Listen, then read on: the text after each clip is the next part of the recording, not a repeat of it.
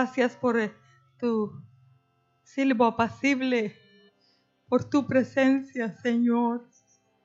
Gracias, Señor, por ese río de gloria, de gracia, de misericordia que fluye del trono de tu gracia.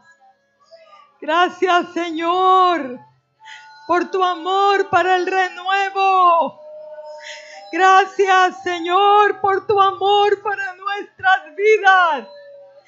Gracias, Señor, por tu gran misericordia.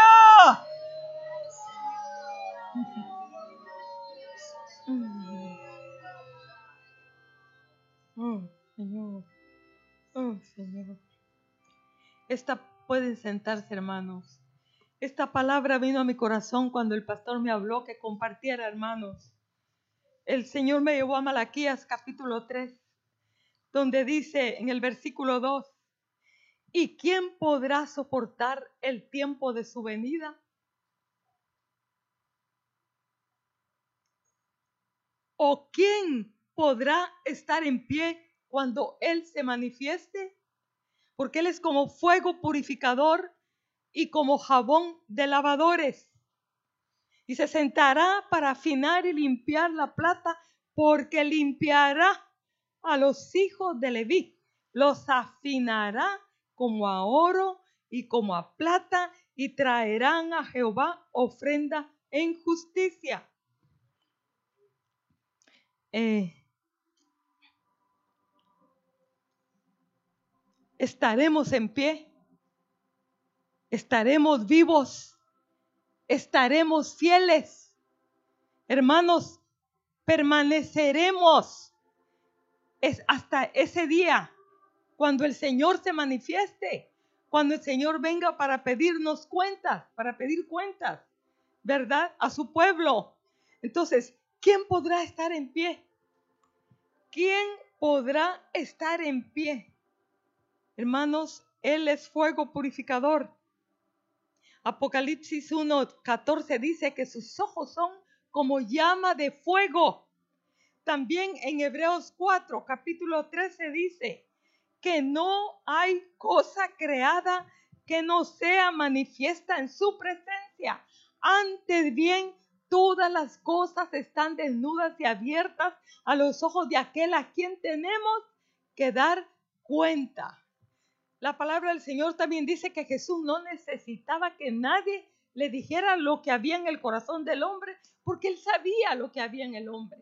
Y él sabe, hermanos, nosotros no tenemos que fingir ante Dios espiritualidad. Nosotros no tenemos que fingir ante Dios santidad. Nosotros no tenemos que fingir ante Dios rectitud, porque Dios sabe exactamente en qué punto estamos, hacia dónde nos dirigimos, cuál es nuestro anhelo, cuál es nuestro deseo, cuáles son nuestras metas, cuál es nuestra ambición, cuál es el propósito de nuestro corazón cuando hacemos cada cosa. No podemos engañarlo, hermanos, pero nosotros sí vivimos engañados. Perdemos de vista esa verdad tan importante que va a causar, si la tenemos presente, que caminemos y vivamos con cuidado a la luz de aquel a quien tenemos que dar cuenta. Entonces, ¿quién soportará ese fuego, verdad? ¿Quién estará en pie cuando Él se manifieste? Y recuerdan ustedes que hay otra porción en la Biblia que dice, cuando el Señor venga a la tierra y hará fe.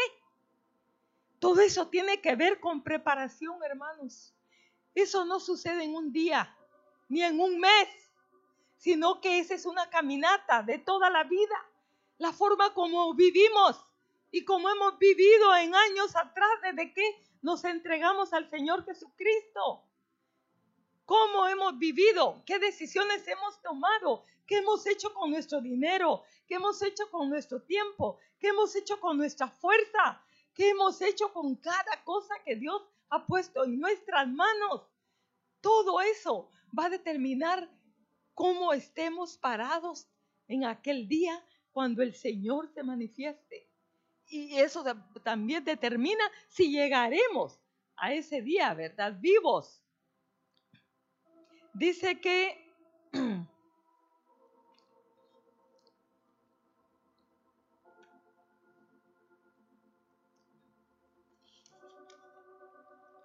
dice que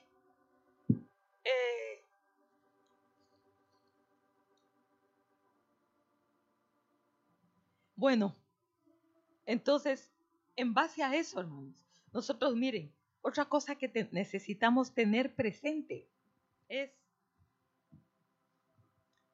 que el que gobierna el mundo no son los globalistas.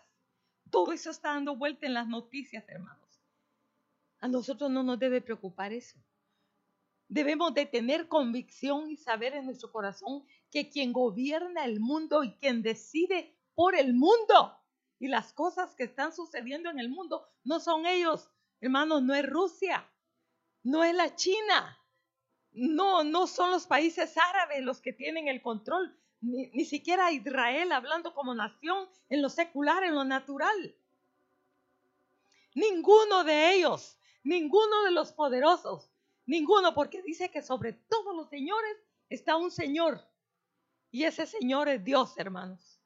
Entonces, Él es el que está gobernando en los cielos, en la tierra y debajo de la tierra. Y en base a eso, a eso, a nosotros nos surge, nos surge entender los requerimientos eh, los requisitos, la demanda, lo que Dios exige, lo que Dios anhela, lo que Dios quiere, lo que Dios determina, cómo debe ser nuestra vida, cómo debe ser nuestra caminata, en qué debemos estar, qué debemos amar, qué debemos abrazar, cómo debemos andar, todo eso, hermanos, nos debe importar muchísimo, hoy más que nunca. Y Yo traigo aquí un, eh, un consejo, un consejo, y es de que busquemos la santidad. Busquemos la santidad, hermanos, porque miren, en estos días, en este púlpito, no sé si son dos hermanos que han compartido o tres, pero han hablado de lo mismo, pero el Señor lo volvió a traer a mi mente, solamente que en el libro de Isaías. Pero los hermanos lo han mencionado esas porciones de los salmos que dice quién habitará en su tabernáculo. ¿Verdad que lo han escuchado varias veces en estos días? El Espíritu Santo está haciendo énfasis en esa verdad, porque eso tiene que ver quién morará con las llamas eternas, quién se enfrentará y podrá permanecer en pie ante ese Dios de santidad, hermanos. Dice Isaías 33 del 14 al 16. ¿quién de nosotros morará con el fuego consumidor? ¿Y quién de nosotros habitará con las llamas eternas? Si Isaías dijo, ay de mí que siendo hombre de labios inmundos, ¿verdad? Entonces nosotros qué somos? Y dice, eh, ¿quién habitará con las llamas eternas? el que camina en justicia y habla lo recto, el que aborrece la ganancia de violencias, el que sacude sus manos para no recibir cohecho, el que tapa sus oídos para no oír propuestas sanguinarias, el que cierra sus ojos para no ver cosas malas, pornografía, eh, cosas, cosas que, que nos van a dañar, que no edifican, que nos van a arruinar, ¿verdad? Nos van a perturbar y van a robar nuestra la santidad en la cual Dios quiere que nosotros caminemos. Entonces, eh, esto es alto, sublime, eterno. Eh, esto para caminar de esta manera, hermanos, esto tiene un costo, un costo. Eh, un precio que pagar. Y para tener estas cosas que el Señor pone aquí, de los de, de, de, eh, de, los que van a caminar con Él y van a morar, morar con Él en su monte santo. Eh, tenemos que aborrecer, aborrecer de tal manera lo que Dios aborrece y amar lo que Dios ama. Dice hablando de la persona que camina de esa manera, que éste habitará, dice, en las alturas. Fortaleza de roca será su lugar de refugio. Se le dará su pan y sus aguas serán seguras. Eso habla de protección, de provisión, de seguridad, de murallas, de muros, de, de, todo, hermanos. O sea, ¿qué va a faltar? No, si está Dios, no falta nada. Las personas tienen ese, esas palabras en las paredes de sus casas. Algunas personas, donde está Dios, no falta nada. Pero Dios está en todo lugar, menos en ellos, ¿verdad? Entonces, eh, como alguien le dijo a su mamá, y la mamá me lo comentó a mí, que le dijo la hija, y cuando la mamá la estaba exhortando por la forma como estaba viviendo, ¿verdad? Le dijo, pero mamá, si a mí no me falta nada. Entonces yo le contesté a esa mamá, sí, le dije, no le falta nada, solamente le falta Dios. Entonces, hermanos, eh, el, que, el hombre, la mujer que camina de esta forma, ¿verdad? Va a tener estas cosas va a tener seguridad, provisión y protección. Y ustedes quieren eso, hermanos. Veámoslo no como una prédica más, como una porción más que escuchamos y que la han escuchado muchas veces. Veámoslo que es urgente. Es como aquella persona que está dando las instrucciones en el avión y es el último vuelo que tenemos que poner atención, fijarnos bien en lo que Dios nos está hablando a nosotros como iglesia el renuevo y lo que está hablando al mundo entero, al pueblo, a su, pueblo, a sus redimidos y al mundo, ¿verdad? Que no es creyente, que, que le urge correr a los pies de Jesús. Dice en 1 Pedro unos 15 y 16, sino que como aquel que nos llamó, que os llamó es santo, sed también vosotros santos en toda vuestra manera de vivir. Porque escrito está, sed santos porque yo soy santo. Entonces, si vamos a morar con Él, si vamos a caminar con Él, si queremos recibir los beneficios de tener su presencia, hermanos, necesitamos vivir de esa manera, amando, buscando, la santidad porque Él es un Dios santo. Y Él mora, él, mora en la santidad, ¿verdad? Y Él mora con los santos. Hermanos, una persona santa no es una persona, como no estoy hablando de perfección, pero una persona santa es aquella que se aparta, se separa del mundo, de las cosas inmundas, eh, de las cosas pecaminosas, y se aparta de todo aquello que Dios abomina y en su corazón toma la determinación de aborrecer ese camino y amar el camino del Señor. Dice que el que anduviera en este camino, aunque sea torpe, no va a extraviarse, pero es el camino seguro, el camino de santidad, el camino de verdad, el camino de justicia, el camino del Señor. ¿Y quién es el camino? Yo soy el camino, dijo el Señor, la verdad y la vida, y nadie viene al Padre sino por mí. Entonces, hermanos, caminando con Jesús, aunque seamos torpes, no vamos a extraviarnos, pero tenemos que amar lo que Él ama. Eh, la santidad, cuando dice aquí ser santos en toda vuestra manera de vivir, Hermanos, santidad en el matrimonio. Los esposos teniendo ojos solo para su esposa y las esposas teniendo ojos solo para su esposo. Sus pensamientos, hermanos, eh, los pensamientos, eh, no solo los actos, sino las palabras, los pensamientos, las actitudes, la caminata. ¿Cómo les digo? Santidad en el matrimonio, santidad en medio de los hijos, no permitiendo cosas inmundas en la casa, eh, teniendo hogares piadosos, eh, hogares que aman la verdad, hogares que, que aman la santidad, propiciando un ambiente santo, un ambiente agradable para el Señor, donde Él se manifiesta. Los hijos también aprenden. Si los padres aman lo recto, los hijos aprenden a amar lo recto.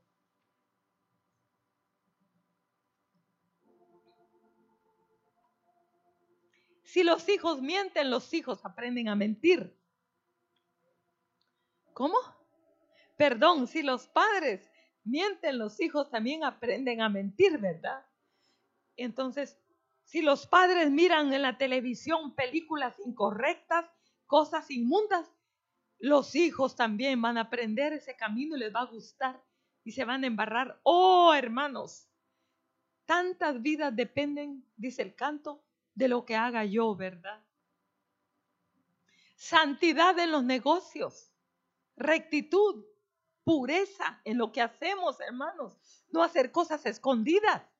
Eh, cosas que Dios no aprueba. Entonces, sed santos en toda vuestra manera de vivir.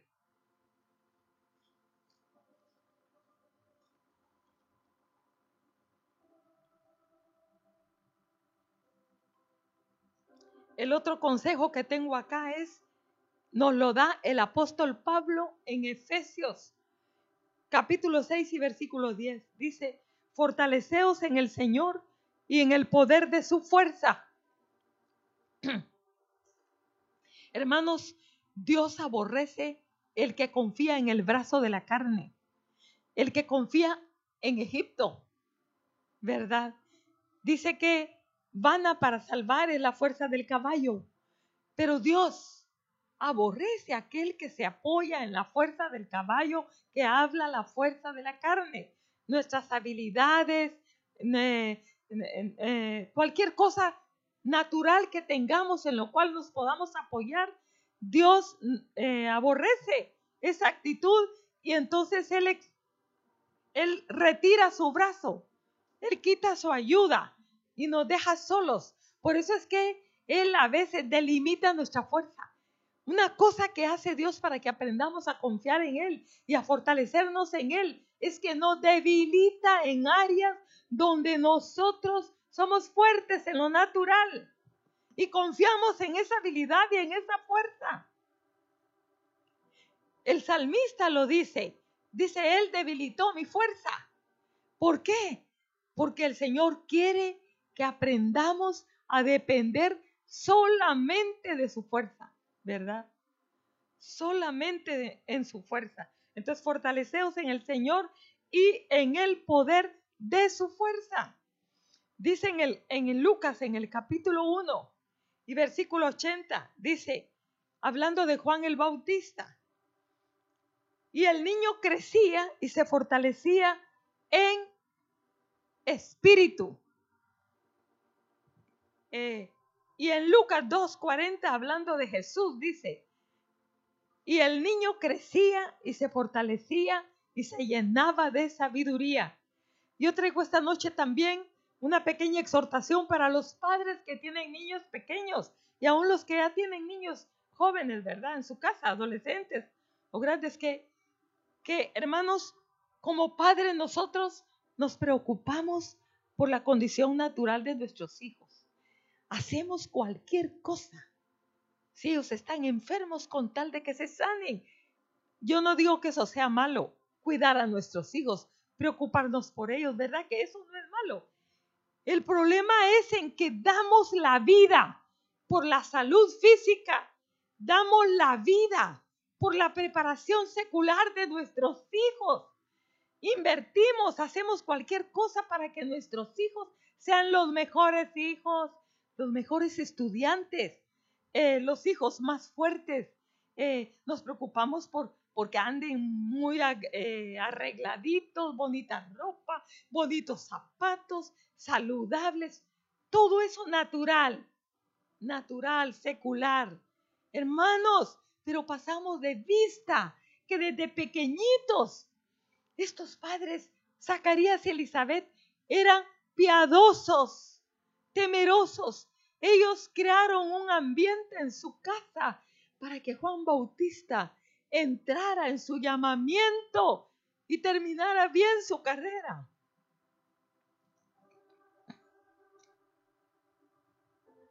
Y pienso que igual José y María, ¿verdad? Ellos, ellos participaban de todo lo que, lo que Dios demandaba. ¿Recuerdan cuando andaban en la fiesta en Jerusalén, verdad? Que no encontraban a Jesús. Pero eso nos dice de que ellos eran fieles. Y, ¿cómo se llama? Y la sabiduría que tenía él a esa edad, en su casa, en la mesa, estudiaban la palabra de Dios.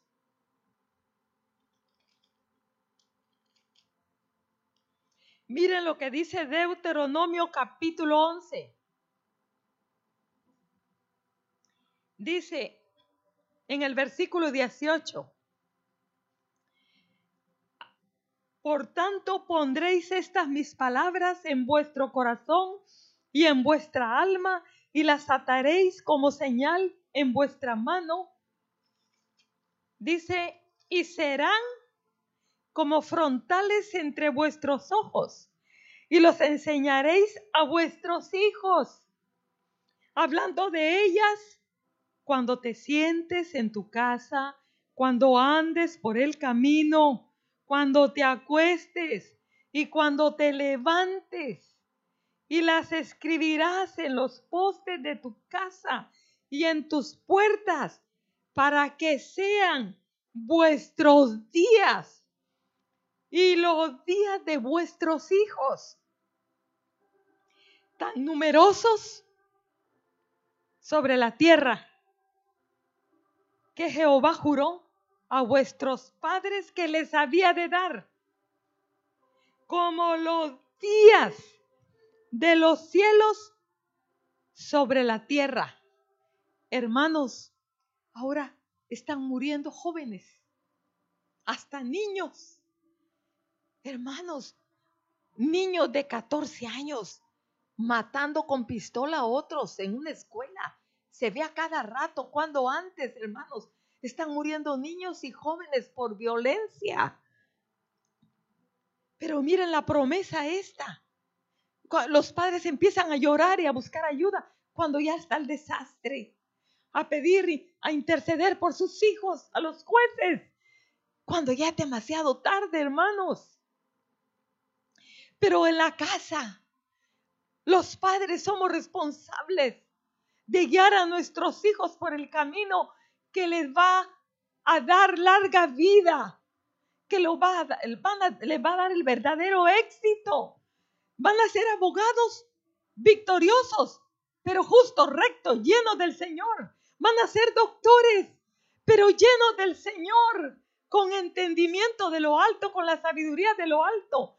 Hermanos, ¿pueden ustedes imaginarse si todos los profesionales que tenemos en el mundo fueran cristianos, llenos del temor de Dios? ¿Cómo sería esto? Si no mintieran, si no engañaran, si no si hicieran las cosas como Dios lo manda, con el conocimiento secular, acompañado del temor de Jehová y de la habilidad que Dios da. Oh, hermanos, qué precisión en esos quirófanos, en esas operaciones. Oh, qué entendimiento habría en cada área, no había en, las oficinas, en las empresas, todo sería algo tremendo, hermanos. Pero, pero, pero el hombre se ha vuelto torpe y por más que estudie 10 años, 5 años, carreras y se mete en el computador y todo, algunos de ellos, por alguna tontería, por alguna falta de sabiduría, teniendo una gran profesión, han perdido su negocio, han perdido su salud, han perdido su vida, hermanos, algunos hasta han muerto por violencia. ¿Y dónde estaba el título? ¿Dónde está la riqueza? Allí quedó. Hombres que se han matado. ¿Por qué? Porque no tuvieron éxito en una empresa, porque no conocían a Dios. Oh, hermanos, el verdadero éxito para nuestros hijos y para que ellos puedan terminar bien su carrera. Y el día que viene, hermanos, está en que conozcan a su Dios, en que crezcan en el conocimiento de Dios y en que crezcan y maduren en el espíritu, ¿verdad? Que desde pequeñitos ellos empiecen a darse cuenta que el mundo existe porque Dios lo hizo. Que tenemos pan porque Dios nos da. Oh, hermanos, nuestros hijos necesitan ser fortalecidos en el conocimiento de la verdad para que la mentira que está saliendo al mundo no nos los engañe, no la crean. Hay jóvenes que cuando están en la escuela y los padres que están mandando a sus hijos a las escuelas y a las universidades, si no tienen un cimiento en su corazón, en su vida, acerca de la verdad, acerca del verdadero camino, acerca de la fuente de vida, oh hermano, van a ser destruidos. Hemos visto a jóvenes perderse, caer en inmoralidad cuando entraron a la universidad, porque en su casa no tenían un cimiento, hermanos. También hemos visto jóvenes, ¿verdad? Que cuando salen del seno del hogar y se van al trabajo, cambia su vida. Es otra vida. Se vuelven vulnerables. Entonces, la exhortación que yo quiero dejar esta noche para los padres es que capaciten a sus hijos, que sean un ejemplo. Hermanos, seamos un ejemplo para nuestros hijos. Si nos equivocamos, no tengamos temor a pedir perdón. Que nuestros hijos vean que es cierto, no somos perfectos, pero pedimos perdón, nos humillamos y ellos van a seguir ese camino. ¿Sí? Y que somos justos, somos rectos con el dinero y con cada cosa en, la vida. Esa es enseñanza de sabiduría. Eso es mostrarles el camino con palabras y con hechos, ¿verdad? Entonces, cuando el Señor venga, allá, ¿quién soportará? ¿Quién estará en pie? ¿Quién aguantará? ¿Quién llegará hasta ese día? Eh, eso que dice que la senda del justo es como la luz de la aurora, que van a aumento hasta que el día es perfecto. Hermanos, todos los días Dios nos da provisión para fortalecernos en Él. Todos los días. Todos los días. Está disponible su gracia, está disponible su amor, está disponible su presencia. Pero ¿quién la va a recibir? El entendido, el entendido.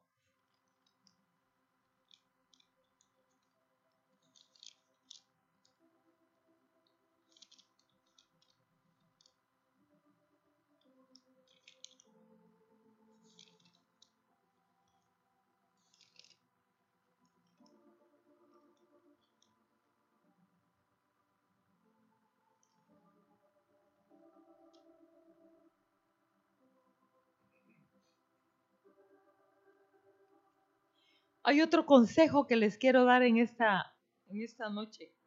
Y es, eh,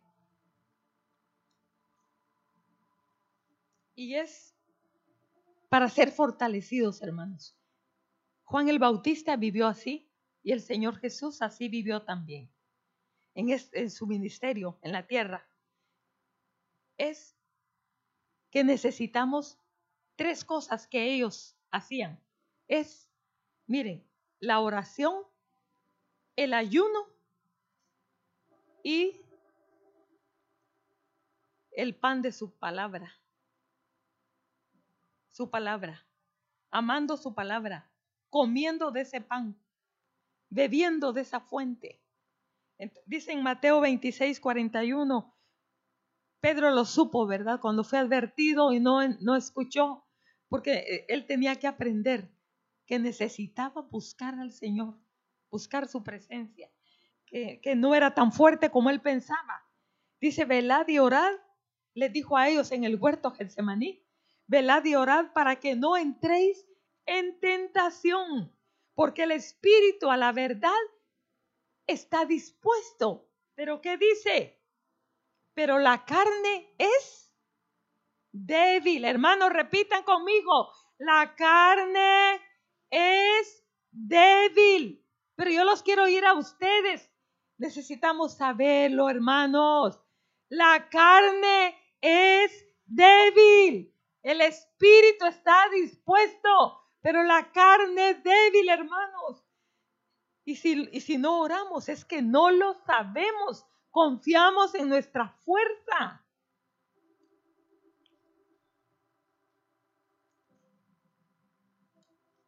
Dice en Proverbios 8, 34 y 35. Bienaventurado el hombre que me escucha velando a mis puertas cada día, aguardando a los postes de mis puertas, porque el que me halle hallará la vida, hermanos. Y alcanzará qué? El favor de Jehová. Nosotros necesitamos la vida, el favor de Jehová, su gracia abundante.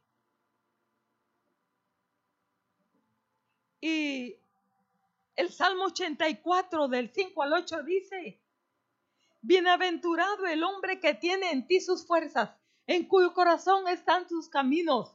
Atravesando el valle de lágrimas lo cambian en fuente. Cuando la lluvia llena los estanques, irán de poder en poder y verán que dice, adiós en Sión.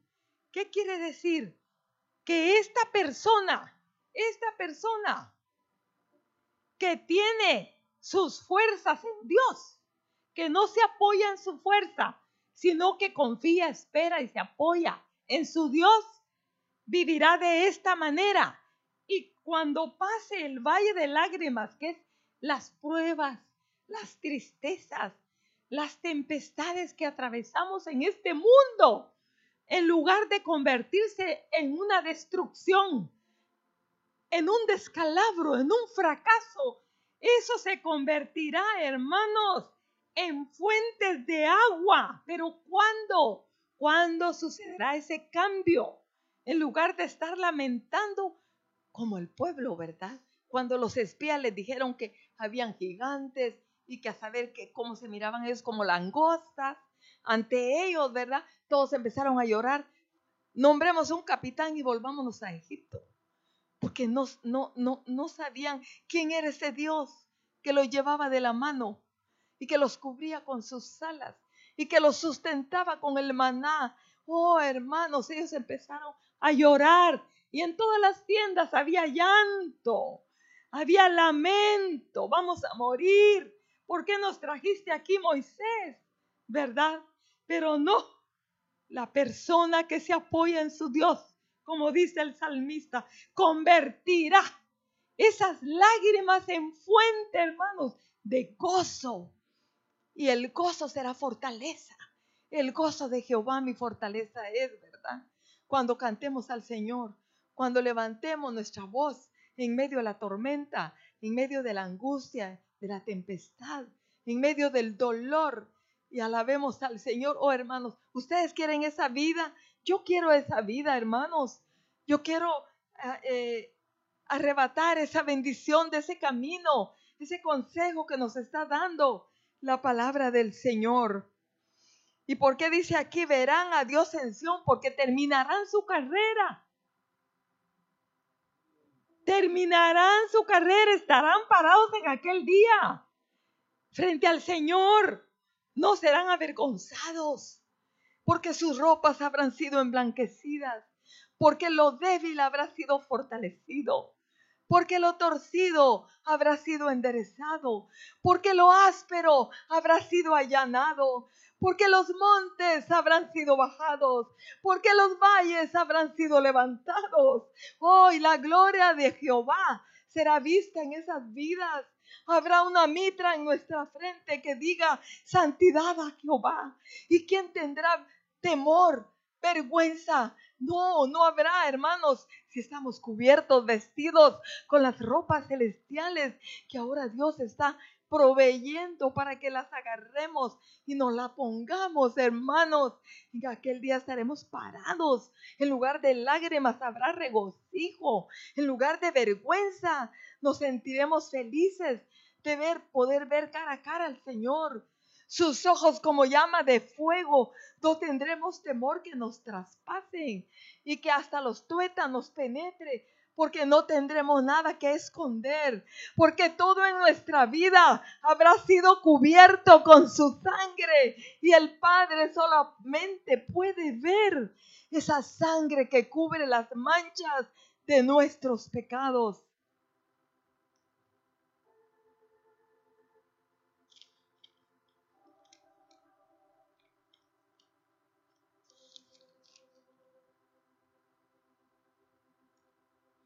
Y aquí termina en los últimos versos del Salmo 84. El salmista dice, Jehová, Dios de los ejércitos, oye mi oración, escucha, oh Dios de Jacob.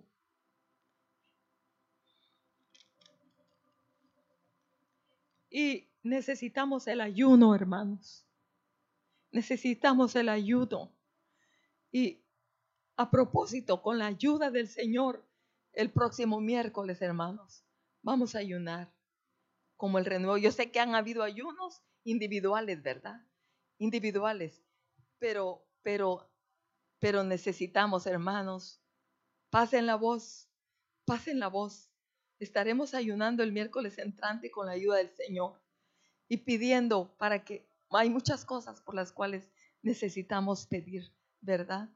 Y queremos un ejército de gente que esté orando, intercediendo aquí en el renuevo. Hay un buen grupo el martes de oración, pero queremos el fuego del Espíritu Santo en esos corazones, intercediendo por, por tantas cosas que necesitamos en el renuevo y también en el mundo actualmente, ¿verdad? Que Dios nos ayude, hermanos. El ayuno es parte de la preparación para estar en pie en aquel día delante del Señor. Miren lo que dice aquí en Joel 2, 12 y 13, convertíos a mí con todo vuestro corazón, con ayuno y lloro y lamento, y rasgad vuestro corazón y no vuestros vestidos, y convertíos a Jehová, vuestro Dios, porque misericordioso es y clemente, tardo para la ira y grande en misericordia, y que se duele del, del castigo. Ese es el corazón de nuestro Dios. Cuando un corazón está humillado, y se arrepiente de su forma de andar, Dios es clemente, piadoso y misericordioso. Dice también Isaías 58, 6, ¿no es más bien el ayuno que yo escogí desatar las ligaduras de impiedad, soltar las cargas de opresión y dejar ir libres a los quebrantados y que rompáis todo yugo? Hermanos, con el pastor tenemos una carga, una carga eh, yo sé que en todas las iglesias hay ataduras, hay personas con ataduras, hay personas con tropiezos, pero tenemos una carga por el renuevo, ¿verdad?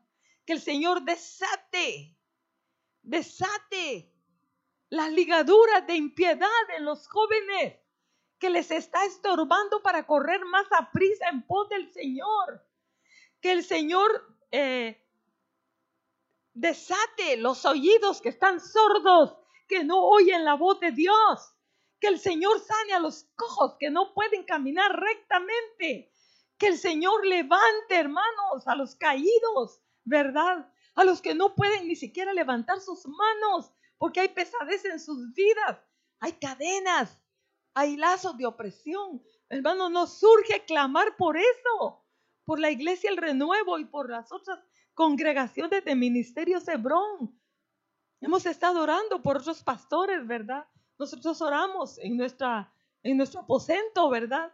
Por, por otras iglesias de Ministerio Hebrón y por otros pastores y por otras ovejas, eh, que según el Señor nos pone la carga, ¿verdad? Pero entonces, eh, Juan el Bautista, el Señor Jesús, los profetas, hermanos, los apóstoles, practicaban esta vida.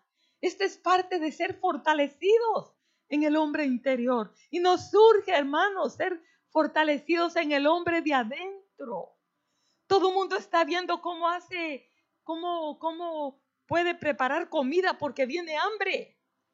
Dice, yo voy a ser un gallinero. Otros dicen, yo voy a sembrar, yo voy a tener hortalizas.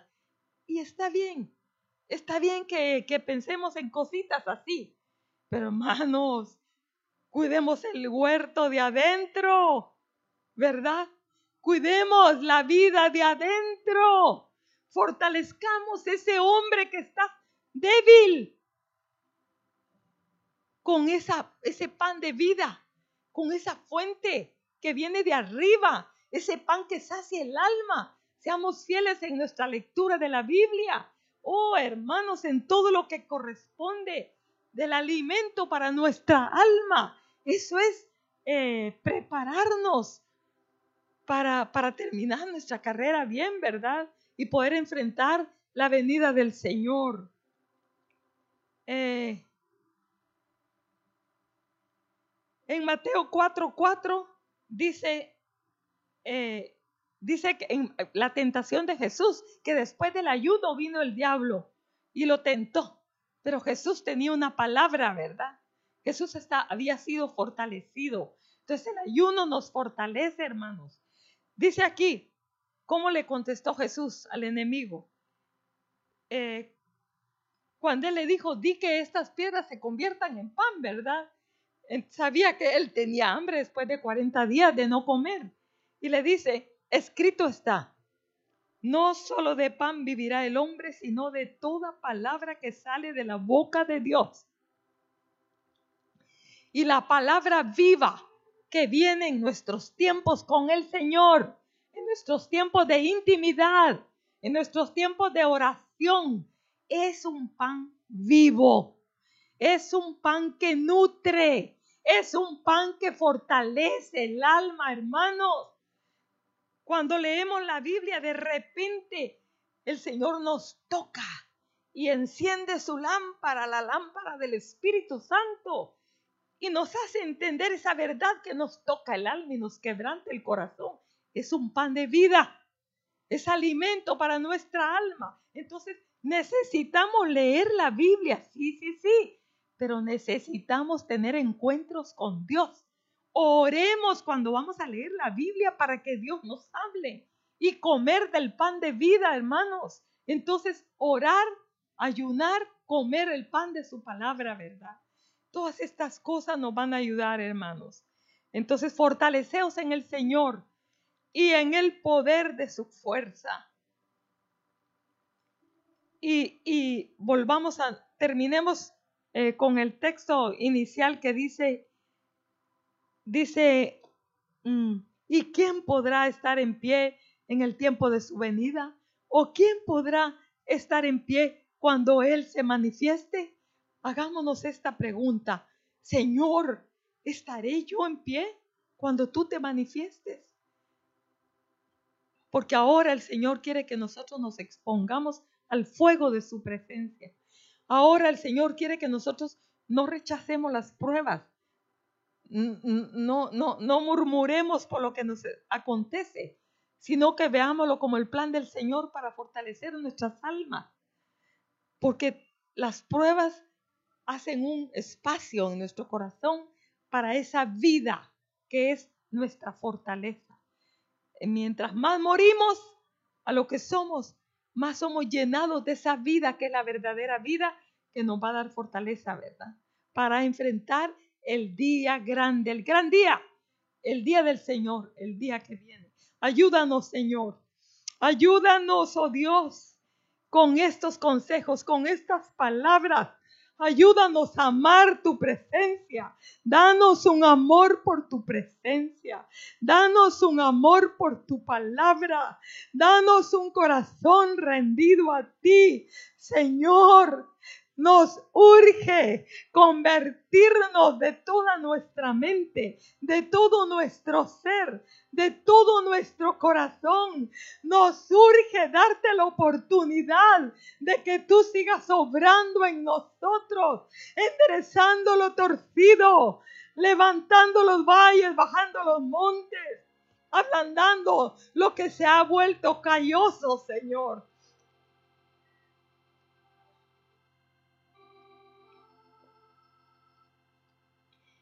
Oh Señor, haz tu obra en el renuevo. Haz tu obra en cada persona que esté escuchando esta palabra, Señor.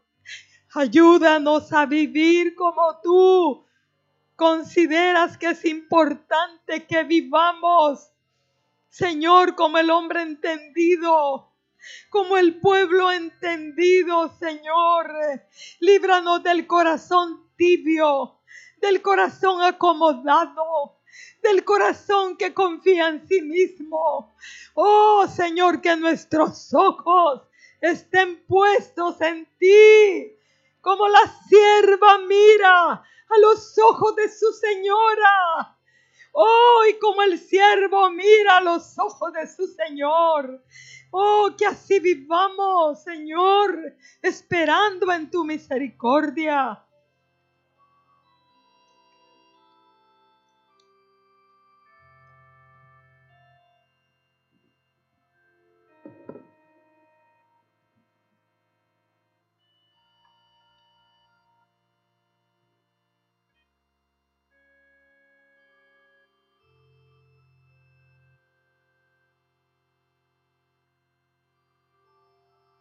Tantas vidas dependen de lo que tú hagas, de lo que yo haga. No estamos solos, hermanos. Un mundo nos rodea, ¿sí o no? En cualquier área que estemos. Y yo me recordaba noche oyendo a la hermana Meli que no tenemos que fingir.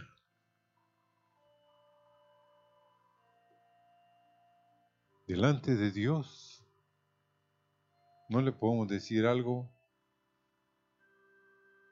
que Él va a aceptar. Sino Él conoce y sabe quién somos cada uno. ¿Cuáles son las metas? ¿Cuál es el anhelo? Que nos llena en el día. Porque, hermanos, tremendo. Un día de esto yo tuve una experiencia ya tarde en la noche, pero tarde en la noche. Dije, ¿qué hice hoy? Y empecé a y de pronto le dije, Señor, tú sabes que leí así, que oré así, pero que me ocupé en otras cosas así. Y yo le confesé y le pedí perdón y le dije, Señor, cambia mis... ¿Cómo es que debo de vivir? Porque yo siempre he meditado que el último vuelo está a la puerta. O sea, no está lejos el último vuelo. La última llamada. Y hallará fe el Señor en tu corazón cuando Él venga. Él va a decir sí. Aprobado o desaprobado. Y quiero terminar. No necesitamos más que a Dios. Si tenemos falta de sabiduría, Dios quiere darnos. Si tenemos falta de fuerza, Él quiere darnos su fuerza. Señor, como nunca antes, hay tantas vidas que dependen de lo que cada uno de los que estamos aquí, estamos escuchando, Señor, estamos haciendo. Tu Hijo tu hija, tu nieto depende de lo que tú hagas, de lo que tú decidas, porque Él te conoce. Fuerza para